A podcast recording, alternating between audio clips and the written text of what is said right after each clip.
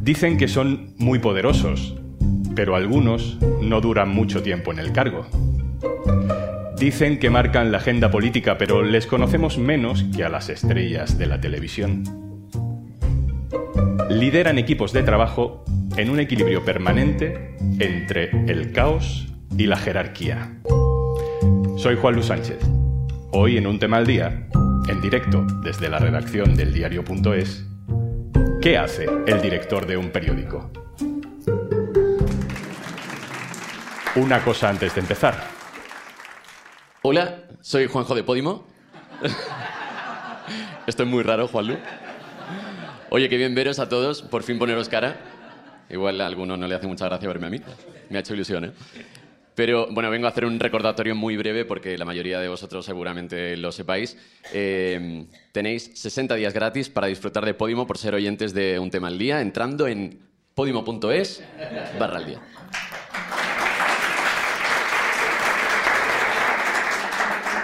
Le dije a Juanjo que iba a ser la primera cuña publicitaria aplaudida de la historia de la radio y ha sucedido. El periodismo es o, debería ser una herramienta al servicio de la sociedad para controlar al poder. El periodismo es o debería ser un lugar para las noticias, pero también para el encuentro de personas, de pensamiento, de valores. En un periódico el responsable de que todo eso sea así es el director. Es una figura extraña porque acumula poder y a la vez parece vulnerable. Se conoce su nombre, pero muchas veces, no siempre, está lejos de la fama que te da la televisión y un poco la radio también. Hoy hacemos este episodio de Un tema al día desde la redacción del diario.es, con público en directo, con socias y con socios del diario.es que sostienen este periódico. Nos parecía una buena excusa para contar algunas cosas de nuestro trabajo, del trabajo periodístico en general, y para hablar de los jefes con el jefe. Ignacio Escolar, hola. Hola, Juanlu. ¿Cómo definirías tú, que eres el director del diario.es, el trabajo de un director de periódico?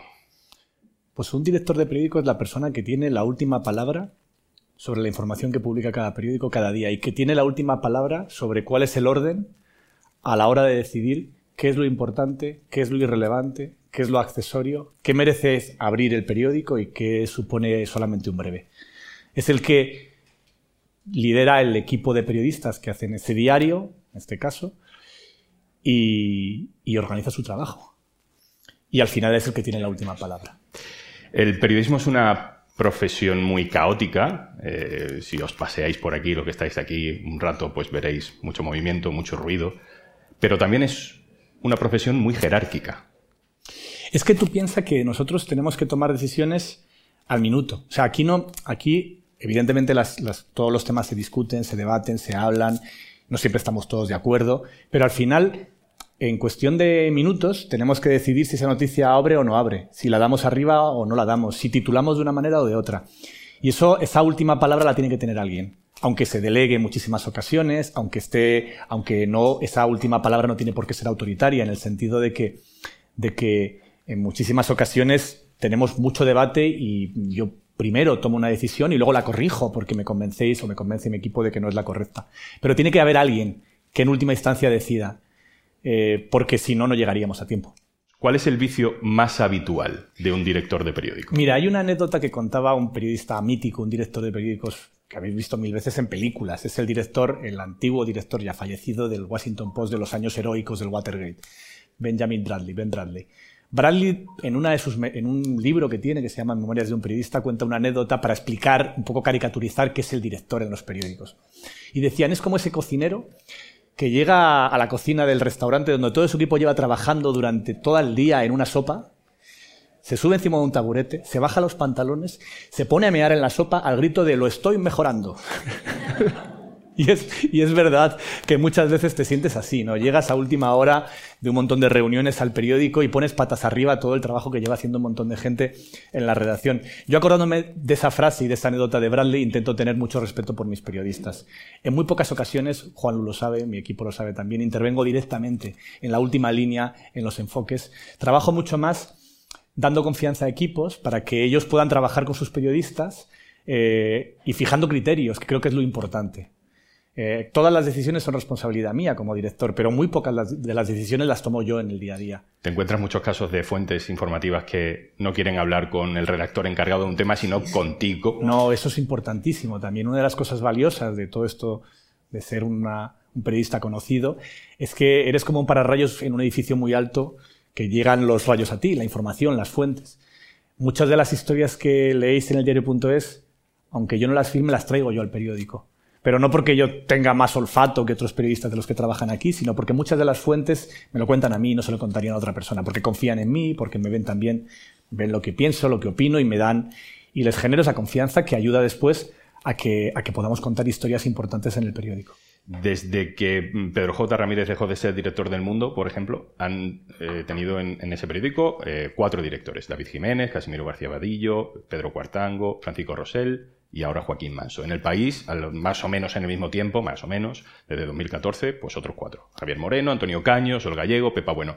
Más allá de cada caso concreto y, que cada persona es una historia, ¿no? Pero ¿a qué se puede deber tanto cambio en instituciones con tanto peso como suelen ser los periódicos de lo que llamamos la prensa eh, tradicional. Fíjate que antes decías que los periodistas ahora, los directores muchas veces no son tan conocidos, pero antes sí lo fueron.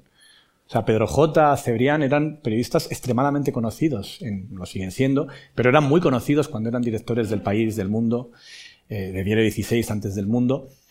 Pero dejó de ocurrir, yo creo que en, parte porque los dueños de los periódicos eh, acabaron queriendo, queriendo, ser los dueños de todo el periódico. Y, en cierto sentido, esos periodistas eh, con mucha potencia y mucha firma y mucha personalidad tenían, tenían un control sobre sus medios incluso superiores al de la propiedad del periódico. Y eso en parte se acabó durante una época. Y también ese cambio permanente de directores en estos periódicos es consecuencia de su crisis económica. Los periódicos del papel, los grandes periódicos de papel en España y en todo el mundo, con la llegada de Internet y con la crisis económica han pasado momentos durísimos que les ha llevado a crisis editoriales de reputación y que les ha llevado también a cambios en sus, en sus direcciones muy, muy continuos. En parte es también consecuencia de eso. Decías los dueños de los medios de comunicación. Claro, claro es lo importante. Entonces el director no es el jefe, jefe, jefe de verdad. No, normalmente no. El director es un poder vicario que le cede una propiedad del periódico normalmente. Ahí está el editor y el director. El director es el dueño del periódico y es el que decide ceder en el día a día ese poder al director. Y es el que lo nombra y que el que lo destituye también. Y ese editor no tiene por qué tener intereses periodísticos. Esa es la clave, es que ese editor normalmente en muchas ocasiones tiene intereses muy distintos a los del periodismo. Volviendo un poco a lo que decíamos antes, tú mandas más, porque además de director es el accionista principal del diario.es. Eso también tiene Yo soy el editor, además del director. Claro, que Eso ganas independencia, pero hay un riesgo. ¿Cómo contenemos ese riesgo? Eh, esa es una de las razones por las cuales nos hemos puesto a hacer un estatuto, que, que habla precisamente de estas cosas, de cómo tienen que ser los contrapesos al director y al editor, a la propiedad del periódico, a los dueños del periódico. Él también es accionista, ¿eh? que me está echando a mí toda la culpa, pero aquí sabéis que que una de las anomalías o de las rarezas del diario.es es que los dueños del diario.es, pues uno es Juanlu, otro es Íñigo, otra es Rosalía, que está por allí, que es la consejera delegada, otro es José Precedo, que es el director adjunto de política, otro es Esther Alonso, que es la directora de socios, es la gente que trabajamos aquí, somos los dueños del periódico.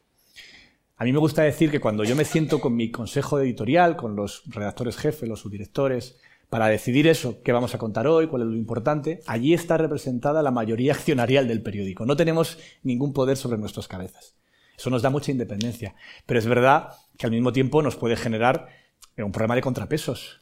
Y todo lo que estamos construyendo en el estatuto, que os recomiendo que leáis, tiene que ver con eso, con cómo hacerlo para que hagamos una construcción institucional donde ya no dependa de mi de mi buen ejercicio ahora que yo soy el director y el editor, porque en el futuro habrá otros editores y otros directores, pero también tendrán que hacer las cosas bien. Y estamos intentando construir una serie de normas, una especie de constitución, para que en el futuro y en el presente tengamos líneas rectas sobre las que desarrollarnos. ¿Serías un director diferente si no hubiera socios y socias en el diario, si el modelo de negocio del diario fuera más tradicional? Es que esa es la clave del diario.es, que este periódico es diferente por los socios y socias. Antes hablábamos del estatuto. Vamos a ser el único periódico del mundo donde los socios y socias van a votar si alguna persona puede ser o no puede ser director o directora. En el estatuto hemos puesto que el siguiente nombramiento de director, cuando llegue, tendrá que ser votado por la redacción y tendrá que ser votado por los socios y socias. Y si ese candidato director o directora pierde la votación, alguna de las dos votaciones no podrá ser director del diario.es. Esto no pasa en más sitios. Y eso también es esos contrapesos de los que os hablaba antes, de construir un periódico que institucionalmente eh, no vaya a traicionar a sus lectores. Que le dé a sus lectores las herramientas de dar el freno de manos y de repente ese periódico pierde la cabeza por lo que sea, porque su director se vuelve loco o porque su editor se vuelve loco. O vamos a meter en ese estatuto herramientas por la cual la redacción puede destituir al director, cosa que no ocurre en ningún lugar del mundo. En este periódico, si la redacción mayoritariamente pide que se destituya al director porque ha incumplido los compromisos del estatuto, la empresa tendrá que pronunciarse y desde luego yo creo que si la redacción decide que ese director se tiene que ir, se tendrá que ir. Y eso es algo que en otros periódicos no existe y que tiene que ver con cómo está construido este periódico, que a diferencia de la inmensa mayoría de los medios de comunicación que parten de un, de un conglomerado industrial porque hacía falta mucha plata o hace falta mucha plata para poner en marcha un periódico, este nace desde la desde la pequeña aventura de un grupo de periodistas que nos lanzamos a la utopía y el apoyo de miles y miles de lectores que nos respaldan. Y eso hace que seamos radicalmente distintos. Una cosa sobre la que casi siempre nos preguntan a los periodistas es sobre las presiones. ¿Recibís presiones? Permanentemente. siempre. Las hay públicas y las hay opacas. Las públicas son muy evidentes. ¿Qué pensáis que es cuando sale Cristina Cifuentes y dice presento una querella criminal contra Raquel Ejerique y contra Ignacio Escolar? Pues una, una amenaza de que te vas a pasar varias noches sin dormir porque va a pender sobre tu cabeza la amenaza de ir a la cárcel, que es una, una presión, en fin, que a todos nos quitaría el sueño. Esas son presiones evidentes. Las hay más opacas. Nos pasa que de repente una empresa se enfada con nosotros y nos quita la publicidad. Nos ocurre. Claro que sí seguimos publicando las noticias. Y, las hay también más sutiles, ¿no? Pues llamadas, mensajes que te dicen ese tema, eso que has dicho. La gran ventaja es que casi toda la presión que se ejerce sobre los periodistas en este país, afortunadamente no vivimos en América Latina, en México o en Colombia, donde los periodistas las presiones es que los matan directamente. Las presiones aquí son económicas y por eso es tan importante nuestro modelo económico, porque de lo que la manera de controlar a los periodistas es como los antiguos castillos medievales, como los cercaban, las fuentes de, financiación, cómo se alimenta esta gente, ¿no? Pues vamos a dejarles sin líneas de suministros. Y aquí, gracias a los socios y las socias, estamos bastante blindados. Esa es la gran ventaja que tenemos. Una de las cosas raras del director de un periódico respecto al director de una radio, de una televisión, es que yo soy el último responsable penal del último breve que se publique en cualquiera de las páginas del diario. Y esto viene de una ley de prensa que tenemos en vigor y que sigue firmada por Francisco Franco, que es una cosa, en fin, de las más vergonzosas de la democracia española, que la ley de prensa la siga firmando Francisco Franco. Es la ley que hizo Fraga y que hizo dos cosas. Le dio al director toda la responsabilidad y todo el poder, pero quien decidía quién era o quién podía ser director era el gobierno, era la dictadura. Se daba un carné habilitante de director. El Ministerio de Información tenía la facultad de decidir si tú podías ser o no ser director de un periódico. Llegó la democracia, se quitó lo de la habilitación del gobierno, pero todo lo demás sigue igual. Y mantenemos ese, ese modelo que es bastante anómalo, la verdad. Bueno, pues vamos a aprovechar que hoy estamos haciendo un tema al día con personas delante en la redacción del diario.es para que nos hagan alguna pregunta. ¿Alguien tiene alguna pregunta? Hola, soy María y os quería preguntar, porque habéis hablado de las presiones externas, pero supongo que también hay un punto de autocensura de algún tema que sabes que va a tener como mucho impacto. ¿Cómo se gestiona el saber pues, que, mm, puede ser un tema que tenga consecuencias muy negativas o, el vértigo a publicar información extremadamente sensible o que puede tener mucho impacto? Nosotros hay noticias que no publicamos, pero no por autocensura, sino porque no podemos demostrarlas. O sea, nosotros hay muchas cosas que sabemos que han ocurrido, pero es que no basta en mi oficio con saber que has ocurrido, con sospecharlo mucho, con tener bastantes evidencias indirectas. No, tienes que tener la capacidad de poder demostrar en un juzgado cuando toque, y cuando publicas determinadas noticias sabes que vas a acabar en un juzgado sí o sí, de que lo que cuentas es cierto. Esa es la principal limitación. Nos pasa constantemente. Y, y por eso somos muy prudentes, porque además sabemos que a nosotros no nos van a pasar una, ¿eh? O sea que determinadas cosas que se publican en otros periódicos y que salen impunes en los juzgados a nosotros no nos lo perdonarían. Hola, eh, soy Conchi.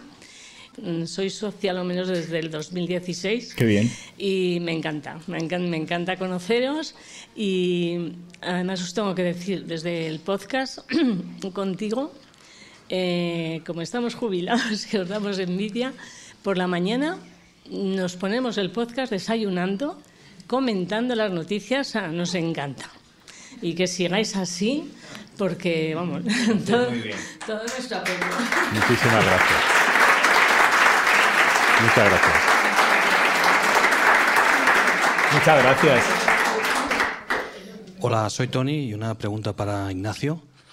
Dinos un director de periódico nacional en el que te inspires y no vale que nos contestes con tu padre. Joder, me has pillado. Me has pillado. A mí me gustaba mucho Joaquín Estefanía, que fue uno de los mejores directores del país, o el mejor director del país, en mi opinión, y con el que tengo una buena relación ahora, de personal, y, y me parece que hizo un muy buen trabajo en sus años de director del país. ¿Alguna? ¿No? Pues entonces me toca decir una cosa que decimos siempre. Y antes de marcharnos, Otra vez Juanjo de Podimo por aquí.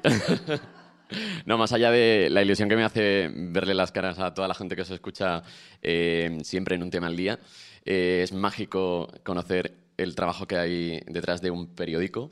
Y, y ya que estoy aquí, 60 días gratis para todos los oyentes de un tema al día, entrando en podimo.es barra al día. Hay true crime, hay ficción sonora, hay eh, charlas divertidísimas, pero eh, yo no me canso de descubrir contenido en Podimo, así que os animo a entrar en podimo.es barra al día.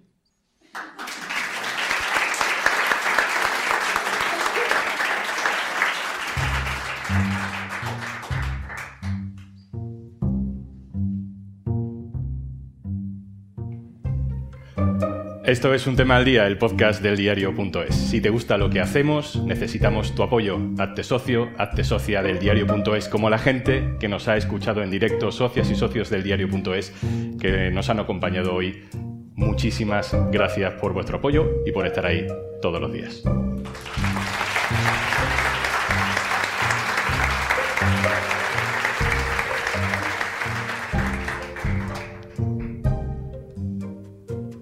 El capítulo de hoy ha sido posible con la colaboración de todo el equipo de marketing y eventos del diario.es, con la realización de Nando Chando, el sonido en directo de Clavel y, por supuesto, con el trabajo del equipo habitual de Un Tema al Día. Carmen Ibáñez, Marcos García Santonja, Pedro Nogales y Zascun Pérez. Yo soy Juan Sánchez. Mañana, otro tema. Un abrazo.